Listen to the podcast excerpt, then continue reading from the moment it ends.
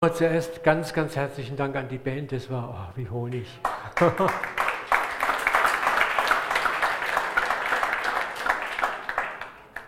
Ich hatte eine kurze Nacht hinter mir, das war fast so ins Himmlische hineinwiegen, nochmal in Papas Armen einschlafen. Nicht langweilig, ne? Herrlich, danke. Ja, mein Name ist Uwe Dahlke, ich bin 62 Jahre alt, zweifacher Opa, zweifacher Vater, glücklicher Ehemann seit 38 Jahren. Ehrenpastor im Christlichen Zentrum Karlsruhe, seit einem Jahr im Vorruhestand. Ich habe seit drei Jahren eine Parkinson-Diagnose, deswegen bin ich im Vorruhestand. Aber Gott hält mich aufrecht und anstatt weniger wird der Dienst immer mehr. Ich komme kaum noch hinterher mit Terminen und Anfragen und gucken wir mal, wie es weitergeht. Ich freue mich wieder hier bei euch zu sein. Das ist schon richtig ein Stück Heimat geworden hier. Und ich sage immer, ihr Männer pflegt eure Frauen ganz besonders toll hier. Die sehen immer jünger aus, wenn ich komme, die ganzen Ladies hier. ja, wir wollen heute über das Thema, ein spannendes Thema mit Spannung, da habt ihr schon schnell wieder weg, bevor ein Unglück passiert. Habe ich das jetzt? Nee.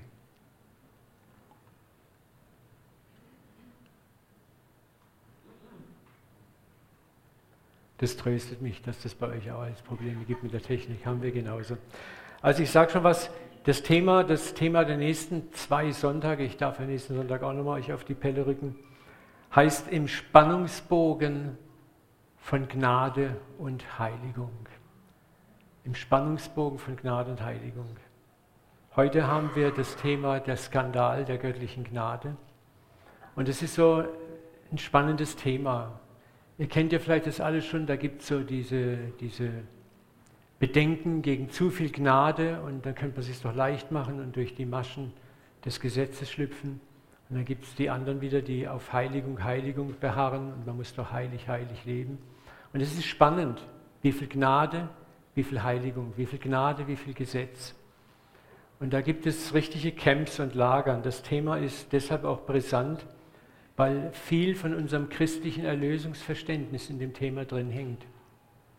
Wie werden wir erlöst? Wie wirkt sich Erlösung eigentlich praktisch aus? Wie wird sie abgebildet? Und weil sich dieses Thema mit dem uralten Konflikt eigentlich zwischen Zusammenspiel und Gnade beschäftigt, der damals mit Paulus und seiner Lehre begann, wo er schon aneinander gerasselt ist mit den Judenchristen, so hält dieser Konflikt teilweise bis heute an. Und ich möchte mal so ein lustiges Bild einblenden. Jetzt habe ich mich selber abgeschossen, gell? Ich krieg's schon raus. Aha, da haben wir es.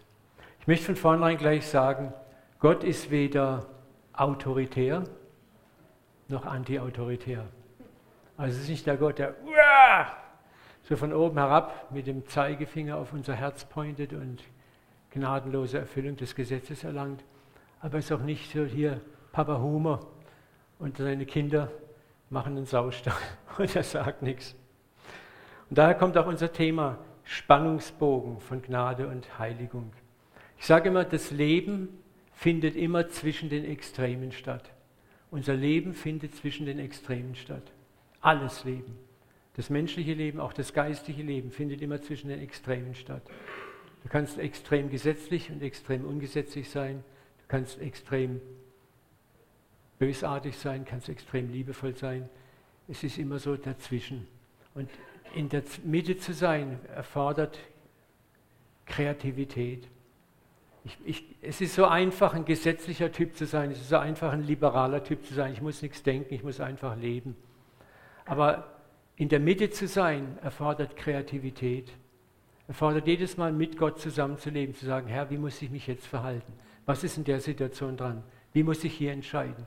Kein Ei gleich dem anderen, kein Tag gleich dem anderen.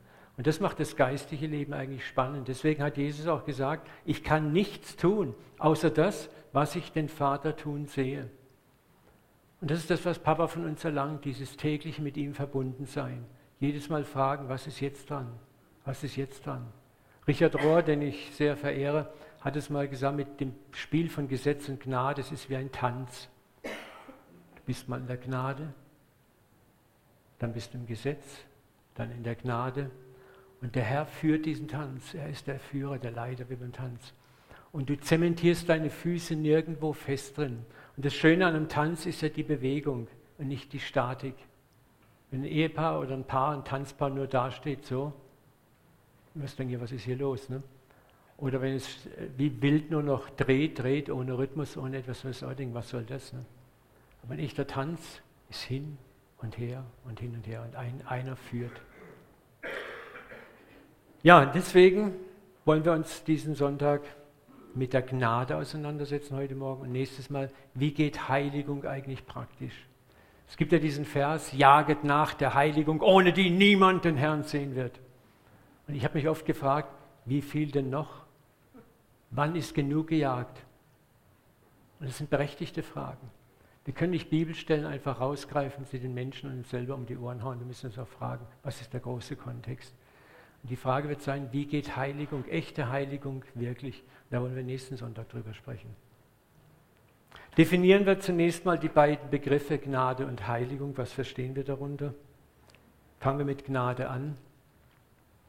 Gnade ist die Zuwendung einer materiellen, ideellen oder geistigen Gunst, für die ich absolut nichts leisten muss und kann.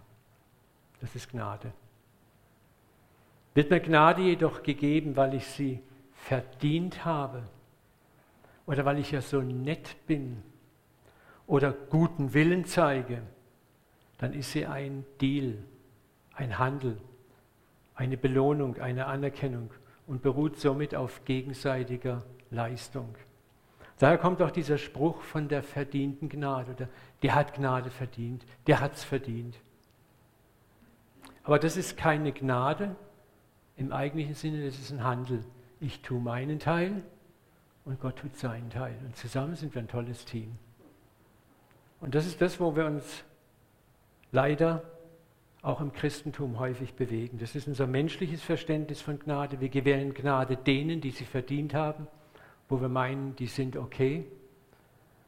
Aber echte Gnade ist unkonditionell, unverdient. Und das, dieses Verständnis von limitierter und verdienter Gnade hat sich leider auch bei uns Christen so tief eingebürgert, dass aus der frohen Botschaft so die einigermaßen okay Botschaft wurde und aus dem Evangelium ein Würdigkeitswettbewerb gemacht wurde, den keiner gewinnen kann.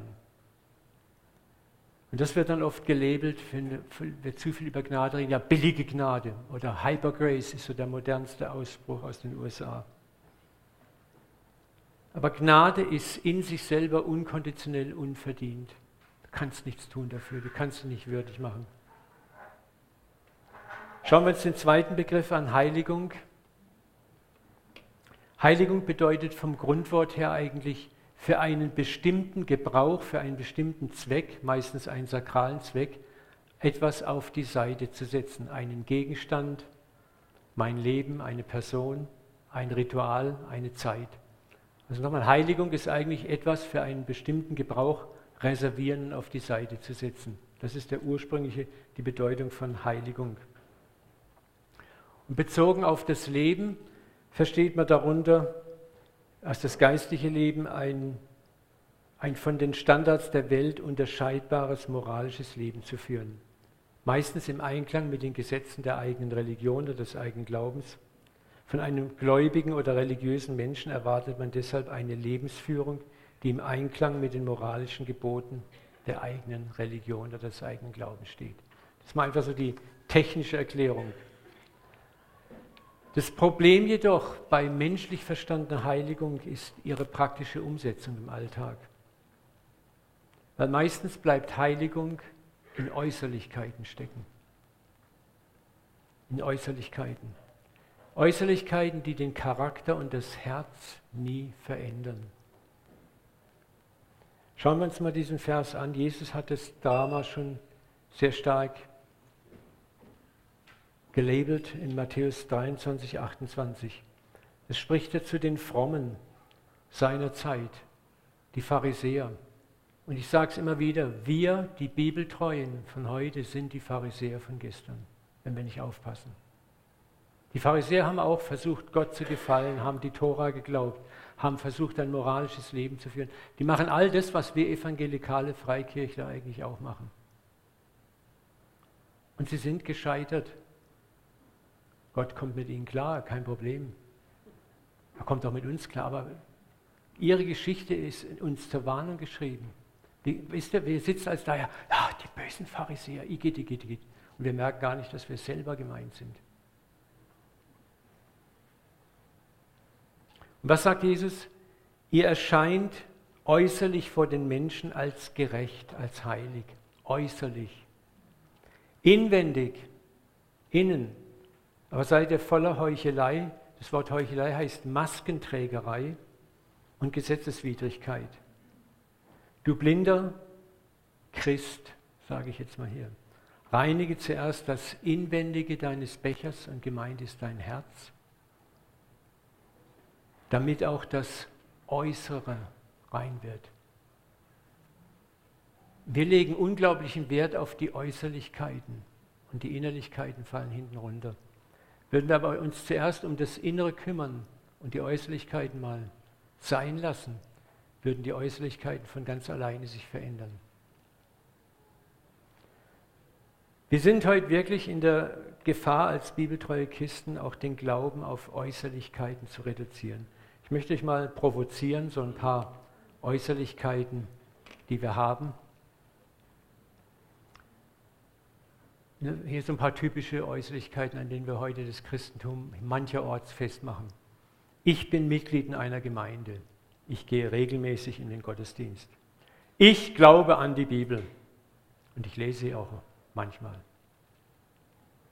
Wir bekennen die Doktrin und Lehren unserer Kirche und unserer Gemeinde.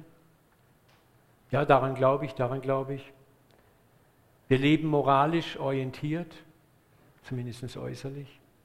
Wir sind für Israel und wir sind gegen Homosexualität und vorehelichen Geschlechtsverkehr. So, das ist alles nicht verkehrt. Aber wenn das alles ist, dann stimmt was nicht. Und deswegen kommt deine Geschichte jetzt heute Morgen rein. Die fand ich so klasse. Wisst ihr, was hinten runterfällt, sind die Werte der Bergpredigt. Und da nehme ich mich selber voll mit rein. Wo ist die Feindesliebe? Die zweite Meile zu gehen mit jemandem. Wisst ihr, was die zweite Meile war? Damals konnte jeder römische Bürger einem jüdischen Mann sagen, hier schlepp mein Gepäck, eine Meile musste er per Gesetz ihm das Gepäck schleppen. Und Jesus sagt, trag es nicht nur eine Meile, trage es zwei Meilen. Siebenmal, siebzigmal vergeben. Petrus sagt, hey Moment, siebenmal, das ist völlig genug.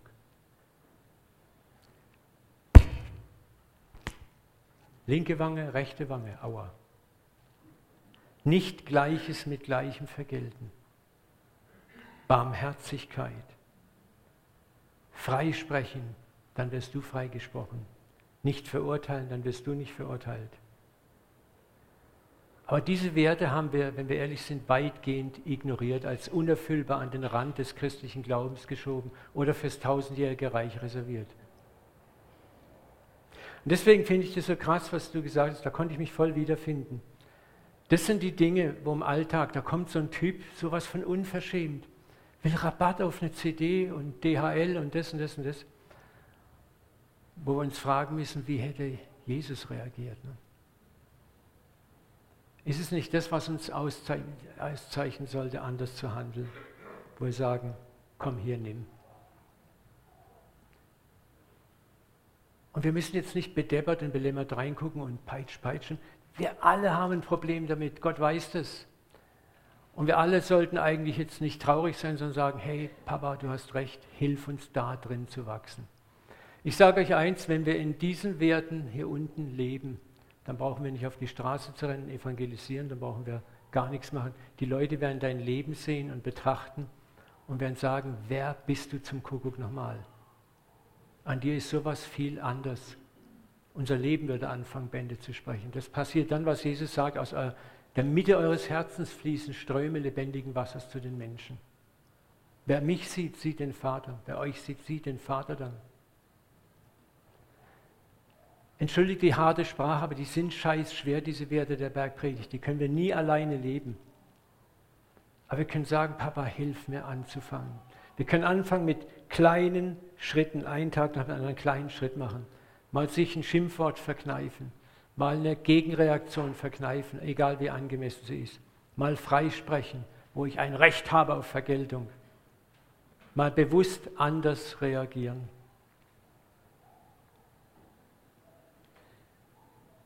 Wir definieren uns oft aus Äußerlichkeiten und lehren dann auch den sogenannten Menschen, die wir zu Jüngern machen, auch oft nur nichts weiter als Äußerlichkeiten.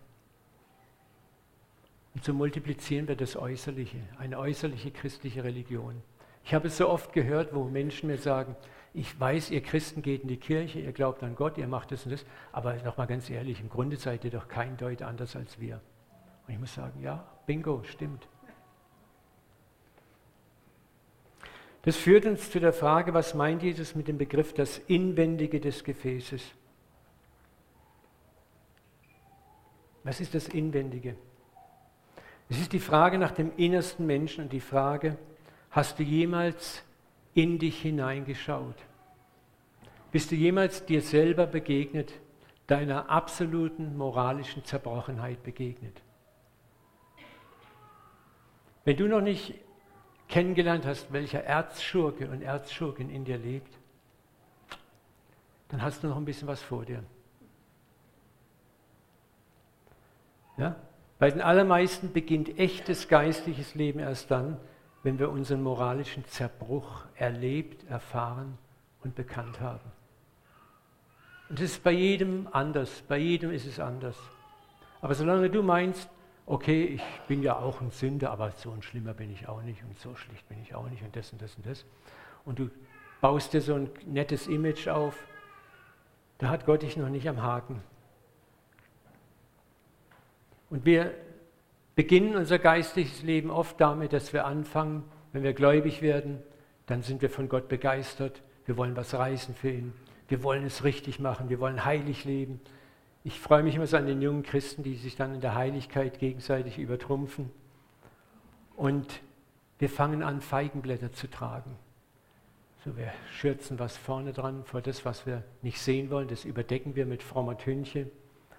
Und bleiben wir in dieser Religiosität der Äußerlichkeit stecken, dann werden wir zu Pharisäern. Aber Gott sei Dank kommt Gott und erschüttert das. Erschüttert das. Und damit beginnt die Reinigung des inwendigen Menschen, indem du erstmal erkennst, du brauchst Reinigung. Du bist genauso sündig wie der da draußen auch. Deswegen sagt Jesus interessanterweise, wem viel vergeben ist, der liebt viel. Wem wenig vergeben ist, der liebt wenig. Frage dich mal heute Morgen, wie viel ist dir vergeben worden in deinem Leben? Wie viel liebst du? Wenn du jemanden siehst, der dir stinkt oder nicht passt und du zeigst mit dem Finger auf ihn, zeigen drei Finger auf dich.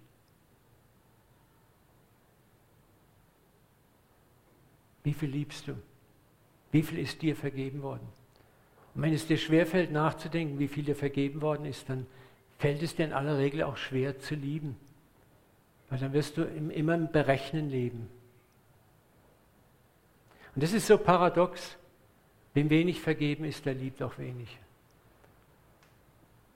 Und deswegen ermutigt uns Jesus, uns des inwendigen, inwendigen Menschen zu, sich zu stellen, zu erkennen, wer bin ich wirklich, sich zerbrechen zu lassen. Die Reinigung des inwendigen Lebens, die Heiligung beginnt damit, dass wir unseren eigenen Zerbruch erkennen und zutiefst begreifen, dass nur Gnade allein, völlig freie und verdiente Gnade uns erlösen kann. Nichts anderes. Dir müssen deine eigenen guten Werke aus den Händen geschlagen werden. Du musst an einen Punkt kommen, wo du merkst, ich schaffe es nicht, ich kann es nicht, ich bringe es nicht.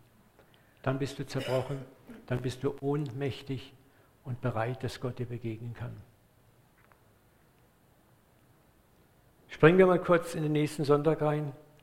Authentische Heiligung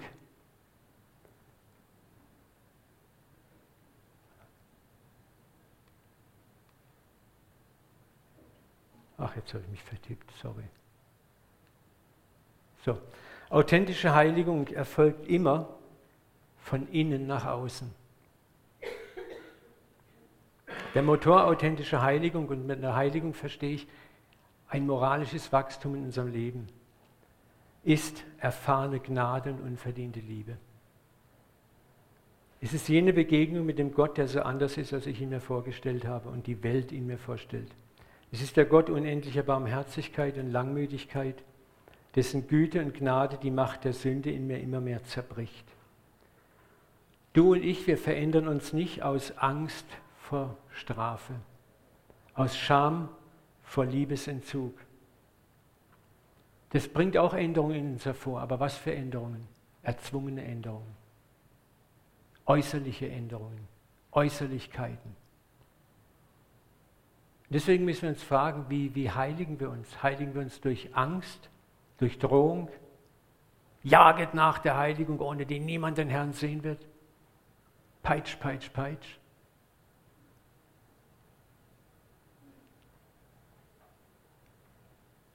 Oder sind wir überwältigt von diesem Gott, von seiner Liebe, von seiner Gnade, seiner Vergebung? Und unsere Kraft der Sünde in uns zerbricht immer mehr. Ich habe Dinge in meinem Leben gehabt, mit denen ich absolut nicht klarkam, deren ich nicht Herr wurde. Sünden. Ich habe gekämpft, gemacht, gefastet, gebetet. Kein Erfolg. Oder zeitweisen Erfolg. Und dann war ich sauer auf die, die nicht so hart gefastet und gebetet und verkniffen haben wie ich. Und irgendwann habe ich aufgegeben. Und da hat mir Gott gesagt, jedes Mal, wenn du fällst, kommst du zu mir, holst Vergebung ab und gehst weiter. Und wenn du wieder fällst, kommst du wieder zu mir, holst Vergebung ab, gehst weiter. Du bekennst, wer du bist, du legst deine Asche und dein Gold jeden Tag vor mir und den Rest überlass mir. Und Schritt für Schritt ist in, in einigen Teilen das, was mich so belastet hat, regelrecht abgefallen von mir. Durch die Gnade, durch das Erbarmen, durch die Güte. Es ist so unmerklich passiert wie in einem Prozess. Und es hat Zeit gebraucht. Deswegen siebenmal, siebzigmal.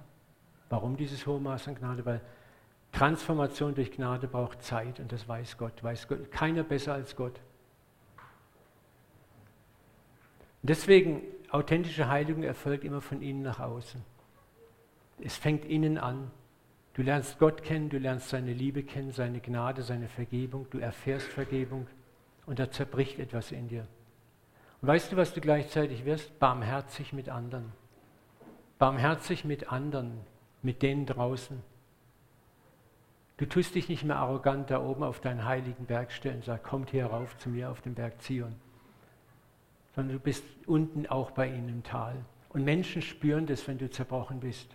Menschen spüren das. Ich habe in den letzten fünf Jahren mit so vielen Menschen zu tun bekommen, wo ich selber gestaunt habe, wildfremde Menschen, die sagen, nachdem sie erfahren haben, ich bin Christ, Herr Dahlke, Sie sind so authentisch. Bei Ihnen hat man das Gefühl, Sie leben. Und ich denke, was reden die für ein Quatsch? Ne? Und dann fragst du nach hinten rein, dann kriegst du mitgeteilt, dass, dass gerade, Sie sagen mal Scheiße, Sie sagen mal das, Sie machen mal das, da lebt was noch. Und es ist nicht so dieses abgehobene Frömmeln, dieses so tun, als ob, wo jeder hinten dran schaut und merkt, es ist doch gar nicht echt. Lass uns mal wieder uns selber sein. Ganz natürlich. Lass die Menschen mal auch in deine Wunden gucken, auch die Nichtchristen, und sag, ich habe auch Wunden. Das weckt Hoffnung. Ich bin auch unterwegs. Das weckt Hoffnung. Religion dagegen versucht Heiligung immer von außen nach innen zu realisieren. Religion funktioniert so, halte die und die und die Gebote und Rituale und Gesetze ein. Meistens geht es um einen zornigen Gott, der besänftigt werden muss, den man nicht mal wirklich kennt. Was man tut, tut man der Regel nicht aus Liebe zur Gottheit, sondern aus Angst vor der Gottheit, aus Furcht vor ihr. Und das nennt man dann in frommen Kreisen Ehrfurcht.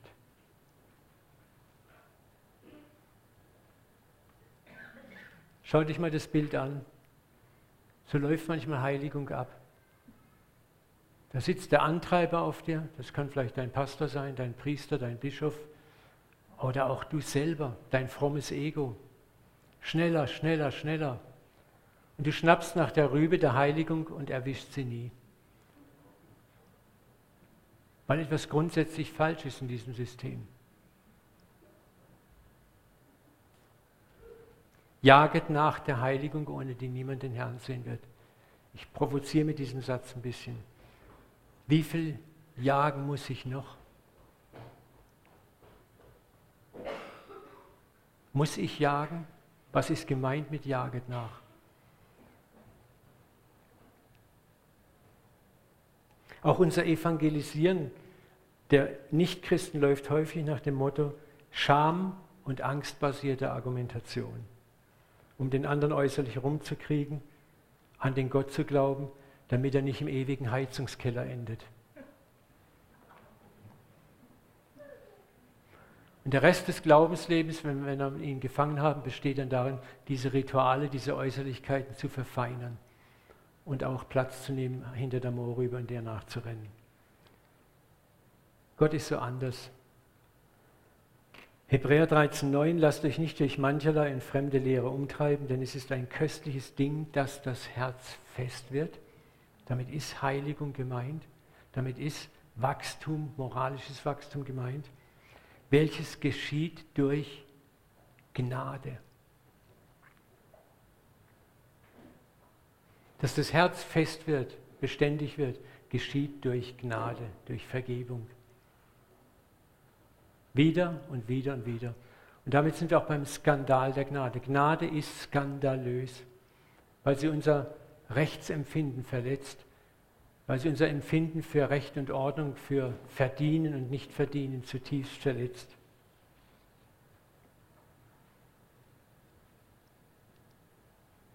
Deutlicher kann man es nicht sagen, als dieser Vers, Vers ausbricht.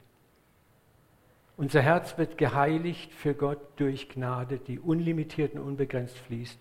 Und deswegen ist Gnade auch so angegriffen. Und ich möchte euch eins sagen, Gott ist sich sehr wohl bewusst, dass Gnade missbraucht werden kann. Er weiß es ganz genau. Aber das hat ihn nicht davon abgehalten, den Weg der Gnade zu gehen. Wisst ihr, wo wir Gnade missbrauchen, muss Gott gar nichts machen. Wir schaden uns selber am meisten. Ein kluger Mann, Esel Hubbard, hat mal gesagt,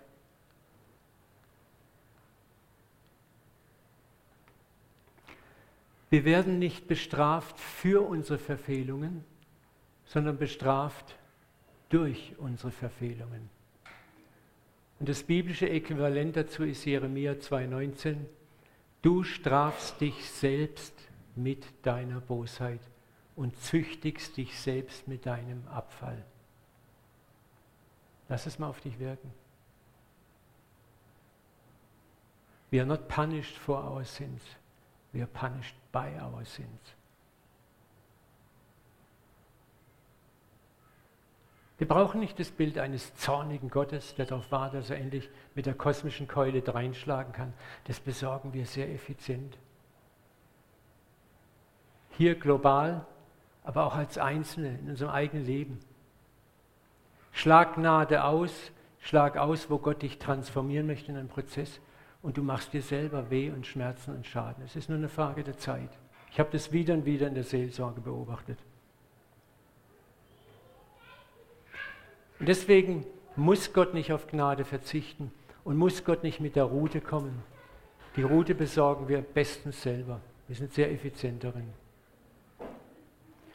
Und zu allen Zeit gab es in der Christenheit jene, die Angst vor einem zu viel an Gnade hatten.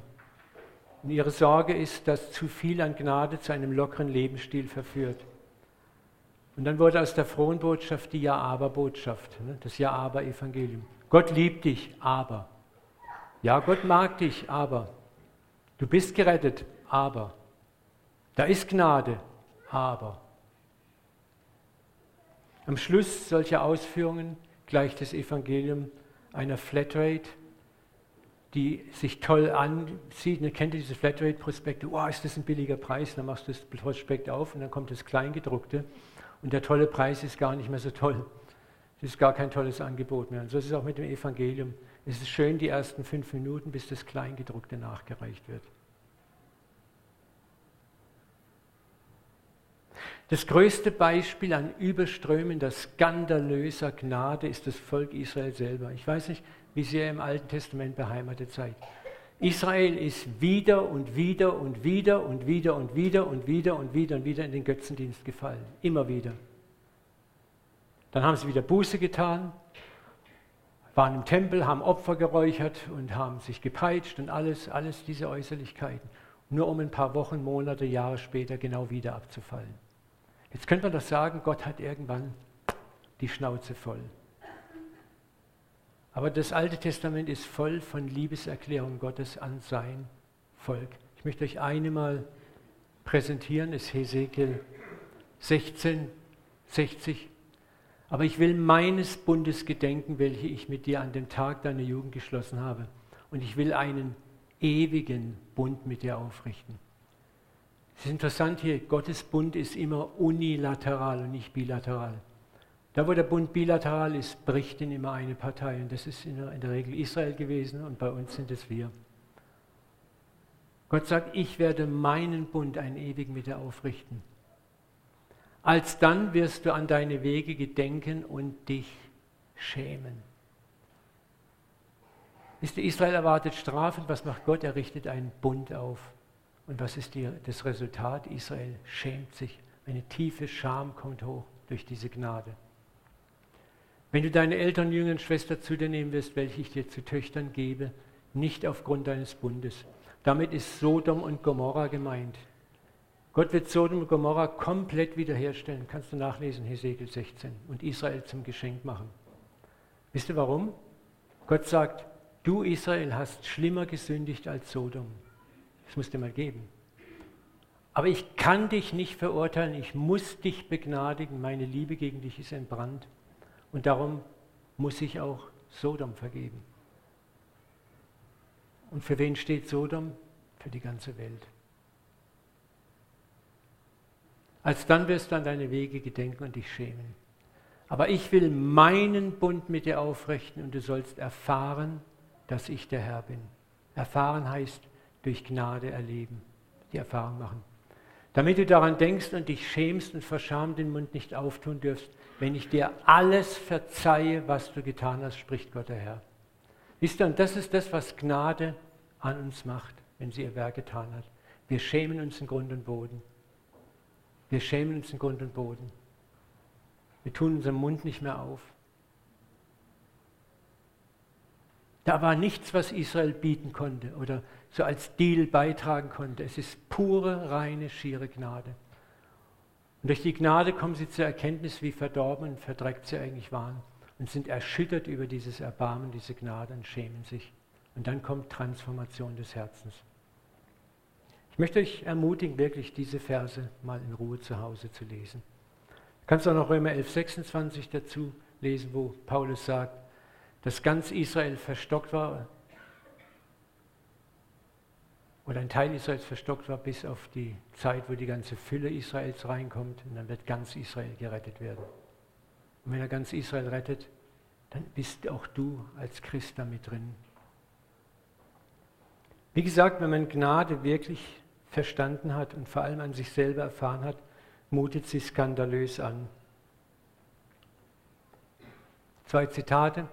Sebastian Mohr, ein bekannter katholischer Theologe, Autor und Benediktinermönch, sagt, ich habe 30 Jahre gebraucht, um zu verstehen, dass Sündenerkenntnis und Sündenvergebung die Hauptbotschaft des Neuen Testaments sind. Jetzt könnte man sagen, ha, bestimmt blöd, Mann. Aber wisst ihr, solange Sündenvergebung nur als, als eine Art Deal im Kopf, ja, Jesus vergoss sein Blut und ich bin dadurch geheiligt und vergeben gereinigt, es ist ein Riesenunterschied, dieses nette Bla bla bla daherzureden oder wirklich mal versagt zu haben, bis auf den Abgrund und dann selber Gnade und Vergebung erfahren zu haben. Und das ist das, wovon er da redet. Und Jean-Paul Claudel, ein französischer Diplomat und Schriftsteller, sagte, die größte Sünde ist das Gefühl, für die Sünde zu verlieren. Wenn wir eben in diesen Muster reinkommen, na, so schlimm bin ich ja nicht, so schlecht bin ich ja nicht. Das heißt nicht, dass wir täglich rumlaufen und uns auspeitschen, ich armer, elender Sünder, aber dass wir ein Gefühl dafür haben, wenn ich jemand sehe, wie die Schwester hier was falsch macht, dann sollte mein erster Blick auf mich gerichtet sein, sagen, was mache ich alles falsch? ein Gefühl für meine eigene Sünde entwickeln. Und dann bin ich ganz schnell da, dass ich sie freispreche, sie nicht verurteile und ihr vergebe. Dann bin ich da, wo Gott mich haben möchte. Seid barmherzig, wie auch euer Vater barmherzig ist.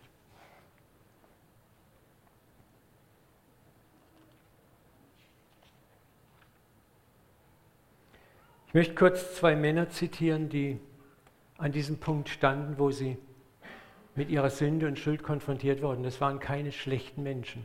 Der eine war Simon Petrus. Sie saßen an einem Ruderboot, haben Fische gefangen oder haben es versucht, es hat nicht geklappt. Da macht Jesus mal eben so blub und dieses Fischwunder passiert. Und für einen Moment, glaube ich, hat Jesus seine Kutte aufgemacht und das Jesus-Superman-Zeichen war auf seiner Brust sichtbar. Und das war der Moment, wo Petrus sagt, da fiel er vor ihm auf die Knie und sprach, geh hinaus von mir, denn ich bin ein sündiger Mensch. Denn es war sie ein Schrecken angekommen. Wisst ihr, es gibt Momente, ich habe so einen Moment mal gehabt, wo du Gott Eyeball to Eyeball, Auge in Auge gegenüberstehst. Es ist erschütternd und herrlich und erschreckend und schön. Weil du siehst dich in einem Licht wie nie zuvor. Und du merkst eins, da ist nichts Heiliges an dir, egal wie gut du bist. Und das hat Petrus verstanden. Geh hinaus von mir, ich bin ein unreiner Mensch. Und Petrus war jetzt bestimmt kein Schwerverbrecher. Aber er hat ein Gefühl für sein, für sein Getrenntsein von Gott erfahren in diesem Moment. Der zweite Mann ist Jesaja, der sagt, wem ich vergehe, denn ich bin unreiner Lippen. Denn ich habe den König, den Herrn Zebaoth, gesehen mit meinen Augen. Freunde, ich sage euch, das wird jedem von euch reserviert sein im Leben, dass du Gott begegnest auf dieser Ebene, wo du ihn erkennst und dich erkennst, wo du zutiefst erschrickst über dich und gleichzeitig zutiefst überwältigt bist, wie viel Gnade dir gegeben ist. Und dass es alleine Gnade ist, die dich reinigt, verherrlicht, heiligt und selig macht.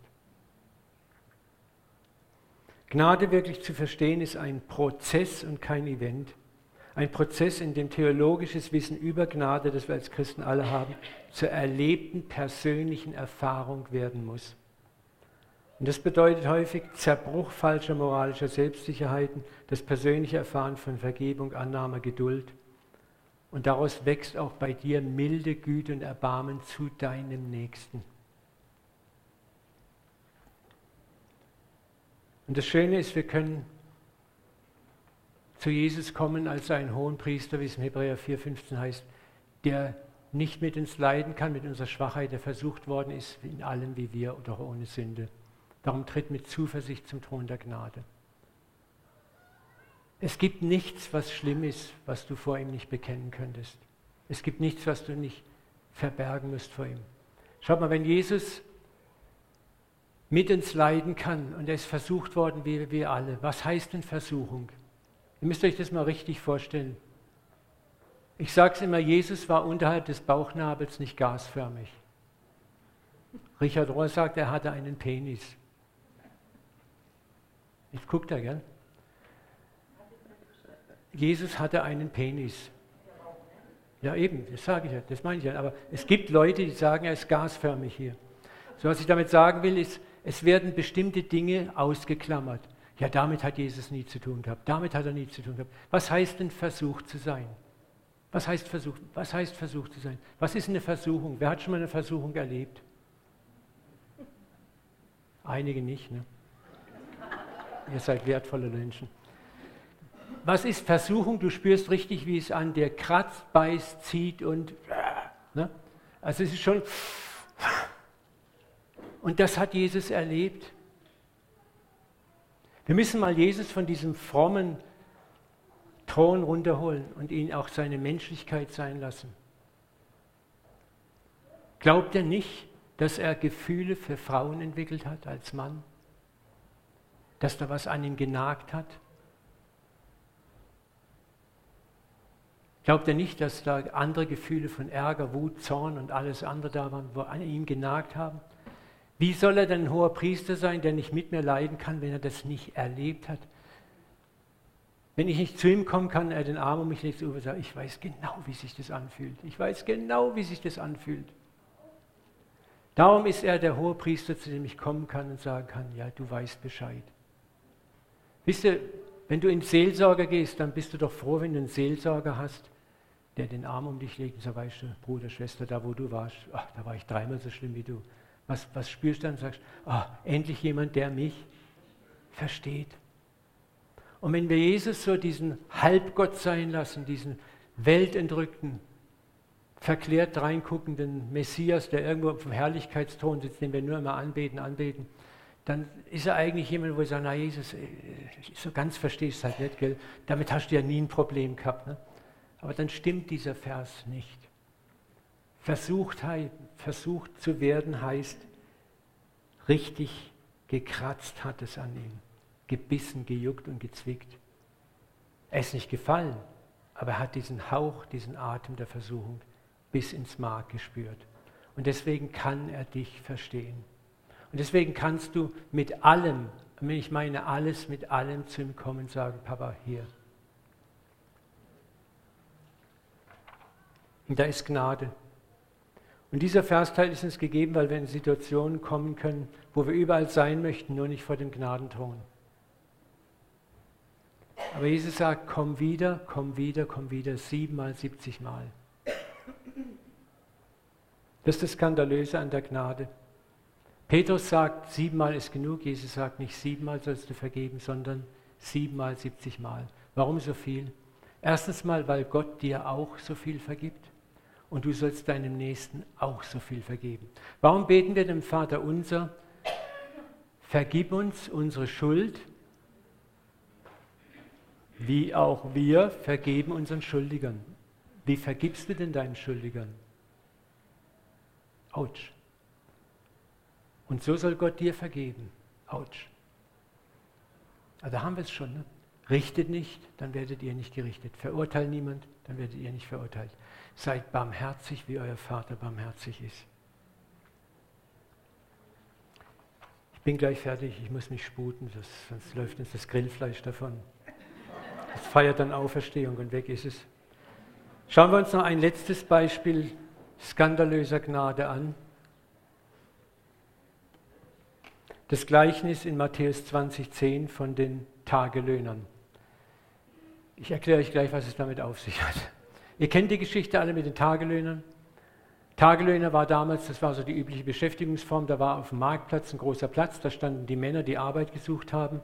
Und dann kamen die Unternehmer, ob das Landwirte oder was auch immer waren, haben sich ihre Tagelohnarbeiter rausgesucht. Das ganze Schema lief so ab, man kannte ja seine Pappenheimer, die dort Arbeit suchten. Man wusste, wer war gut, wer war schlecht. Und klar, jeder Unternehmer ist schon früh auf den Platz gerannt, um die Besten für sich zu reservieren. Jetzt sind wir bei dem Bild da. Das bin übrigens ich, der den Ball hält, vor 4000 Jahren. Da war ich gerade vier Jahre Christ, Jugendleiter. Und da haben wir immer Fußball gespielt. Und da hat man gewählt ne? und dann durfte, wenn du gewonnen hast, durftest du als Erster wählen. Schon logisch. Wen hast du als Ersten rausgesucht für die Mannschaft? Den Besten. Und du hast immer geguckt, dass du natürlich die Besten kriegst. Und wer blieb übrig am Schluss? Es waren die, die nicht gewusst haben, welches das eigene Tor ist und welches das gegnerische Tor ist. Die wollte keiner. Und genauso war es auf dem Tagelöhnermarkt. Am Schluss sind die Männer und Frauen übrig geblieben, die die Weinrebe vom Unkraut und vom Blatt nicht unterscheiden konnten, die einfach alles abgeschnitten haben. Ne? Wo du hinterher noch aufräumen musst. Die wollte keiner. Aber jetzt erzählt Jesus dieses Gleichnis, die werden alle geholt, geholt, und dann bleibt der Bodensatz übrig. Und jetzt kommt ein Weinbergbesitzer und sagt, hey Jungs, hat euch keiner gewollt? Nee, uns hat niemand gewollt. Kommt mit in den Weinberg, bei mir arbeitet noch. Man geht davon aus, dass die ungefähr eine Dreiviertelstunde gearbeitet haben, eine Dreiviertelstunde bis eine halbe Stunde. Und die anderen hatten so einen acht bis zehn Stunden Arbeitstag bei glühender jüdischer Hitze. Jetzt kommt der große Moment der Lohnauszahlung. Als nun die Ersten an der Reihe waren, dachten sie, sie würden mehr erhalten. Aber auch sie bekamen je einen Denar. Da murrten sie und beschwerten sich beim Gutsherrn. Die da, die zuletzt gekommen sind, haben nur eine Stunde gearbeitet und du behandelst sie genauso wie uns. Dabei haben wir den ganzen Tag über geschuftet. Da sagt der Gutsherr zu einem von ihnen, mein Freund, ich tue dir kein Unrecht. Haben wir uns nicht auf einen Denar geeinigt? Nimm das Geld und geh. Ich werde den Letzten genauso viel geben wie den Ersten. Jetzt kommt der entscheidende Satz.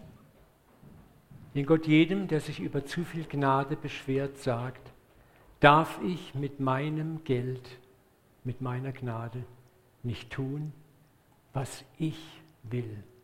Oder siehst du deshalb so neidisch dein, weil ich gütig bin? Und so wird es kommen, dass Letzten die Ersten und die Ersten die Letzten sind. Das ist Gnade. Und die Frage ist, wo stehen wir? Sind wir bei denen, die sich ärgern über Gnade? Die im Grunde genommen sagen, ich habe so hart gearbeitet, ich habe so hart an meiner Heiligung gearbeitet. Und der Sack, der sich so gehen lässt, soll auch Gnade kriegen. Das ist nicht gerecht. Oder schauen wir mal hinter unsere vermeintliche Heiligung und sehen, was da alles noch in Unordnung ist, dass wir immer noch Gnade brauchen.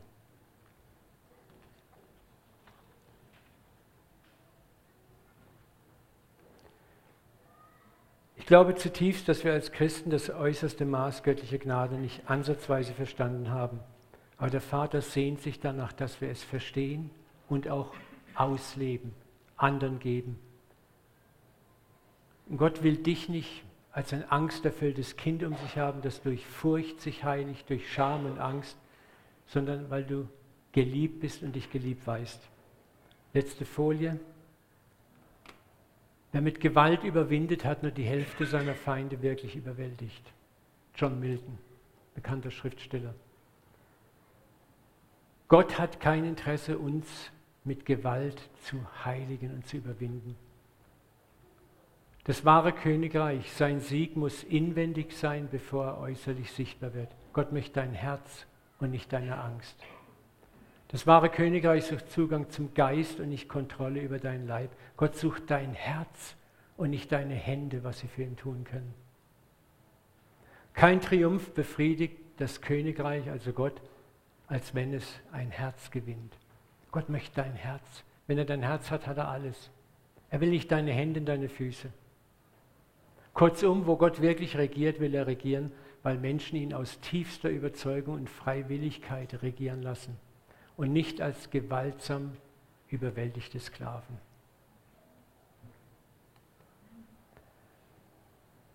Darf ich noch kurz beten, ihr Girlies? Vater, wir bitten jetzt einfach, auch dass du diese Worte in unser Herz hineinbrennst auch wenn wir manches vielleicht schon immer wieder mal gehört haben. Vater, wir können es nicht oft genug hören. Ich bete, dass du unser Herz transformierst durch Gnade, dass du uns zu Menschen der Gnade machst, dass dieses Haus hier ein Haus der Gnade wird. Ihr werdet kein Weicheierhaus, kein 0815-Haus deswegen, aber werdet ein Zufluchtsort für Menschen, die zerbrochen sind und die hier heil werden. Vater, ich danke dir für deine unendliche Geduld mit uns, siebenmal, siebzig Mal. Danke, dass du keine Angst hast vor unserer Widerspenstigkeit, vor unserer Dummheit, auch vor unserem Egoismus und wo wir manchmal einfach nicht wollen und uns in der Heiligung drücken und um, drumherum winden. Du bist stärker. Du haust dich mit der chemischen Keule drein. Du liebst uns. Wieder und wieder kommst du. Da, wo wir immer noch blöd sind, Vater, dann strafen wir uns selber und kommen zur Besinnung wie der verlorene Sohn. Du bist so voll Güte, so voll Gnade. Vater, ich will, dass diese Gnade aus diesem Haus fließt, in diese Region hinein, in die Stadt, in die Orte. Vater, segne uns alle, die wir anwesend sind, dass Menschen draußen morgen im Alltag dich in uns sehen, immer mehr dass wir Männer der Güte werden, Frauen des Erbarmens.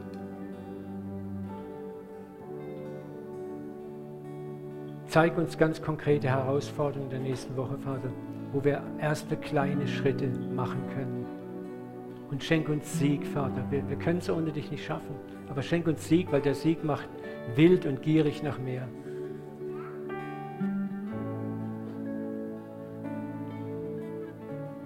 Lasst euch nicht durch fremde Lehren umtreiben, denn es ist ein köstliches Ding, dass das Herz fest wird. welches geschieht allein durch Gnade. Amen.